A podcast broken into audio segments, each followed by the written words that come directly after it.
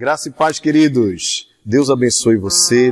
Dê uma semana maravilhosa a cada um dos nossos queridos irmãos. É bom poder falar com você neste dia, dia que o Senhor reservou para nós. Salmo 126, verso 4 é o texto de hoje da nossa meditação semanal. Restaura, Senhor, a nossa sorte como as torrentes no Negev. A região do Negev tinha uma característica muito interessante que até hoje tem. Durante um tempo fica seco e praticamente você não vê um pingo d'água.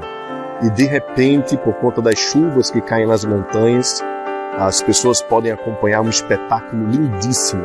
As torrentes começam a crescer e formar fortes correntezas. Deixa eu dizer uma coisa para você. Não perca a esperança. Deus pode fazer maravilhas na sua vida essa semana. Que Deus te abençoe.